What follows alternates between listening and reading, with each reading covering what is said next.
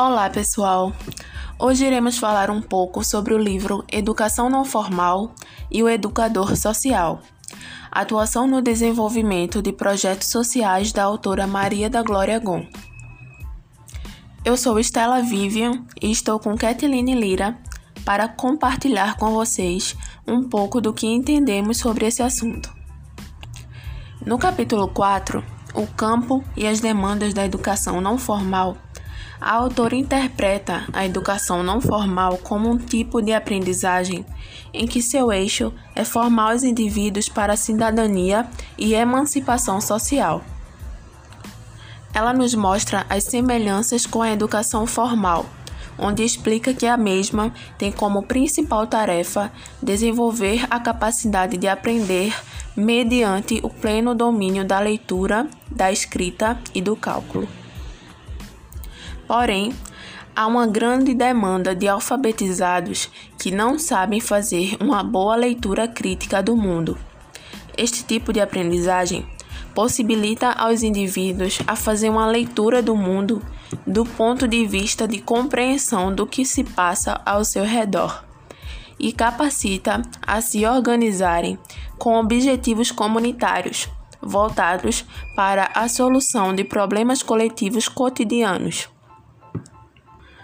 Isso tudo é gerado pelo acesso a recursos culturais como museus, bibliotecas e palestras. As práticas da educação não formal se desenvolvem usualmente fora do ambiente escolar formal. Os dois processos de aprendizagem se complementam constantemente, uma vez que as modalidades da educação não formal não podem se separar da educação formal tendo em vista que os educandos não são apenas alunos, mas participantes das várias esferas da vida.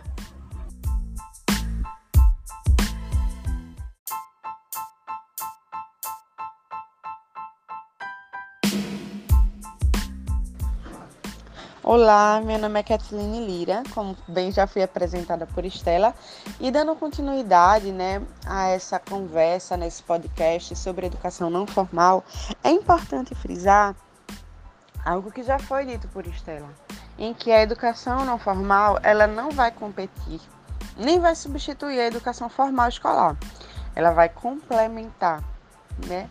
E diante da leitura, né, do texto, a gente vai se deparando com a citação de Cortella, em que chamou muito minha atenção, onde ele diz que a educação ela não é sinônimo de escola. E aí a gente percebe em quantos momentos da nossa vida, é, na nossa vivência familiar, na nossa vivência com os amigos, a gente se depara com a educação e não consegue percebê-la como forma de aprendizado, justamente por estar fora de um espaço escolar, né? Então, assim, a educação não formal é uma área em que o senso comum e a mídia usualmente eles não vão ver e nem vão tratar como educação, justamente porque não são processos escolarizáveis. Não tem aquela metodologia de prova, de avaliação, de teste, de competição. A educação não formal ela é menos hierárquica e ela é menos burocrática. E isso faz com que o cidadão ele aprenda de uma forma muito natural né? Porque ele não está senti se sentindo nesse, é, nessa pressão de competição e de passar de ano, entre aspas, né? E devemos isso, né? Devemos essa é, globalização da, da, da aprendizagem a tecnologia, ao avanço da tecnologia, porque na verdade com o avanço da tecnologia muita coisa mudou no nosso cotidiano, inclusive esta forma, né, de conhecer novos conteúdos e de debater através de mídias sociais e de aplicativos de de ouvir, que a gente geralmente escuta para ouvir música, a gente está ouvindo também para aprender um conteúdo, é algo fruto da globalização e do avanço da tecnologia.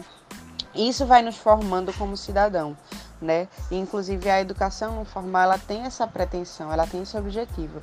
Ela olha para o cidadão e ela consegue trazer é, o mundo, assim, o aprendizado de uma forma muito mais acessível e palpável para aquele cidadão, independente se ele tem uma vivência escolar ou não.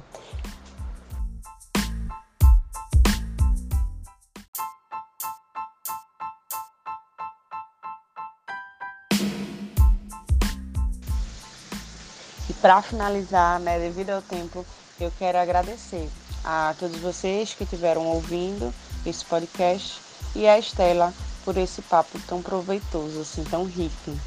Um beijo, um abraço.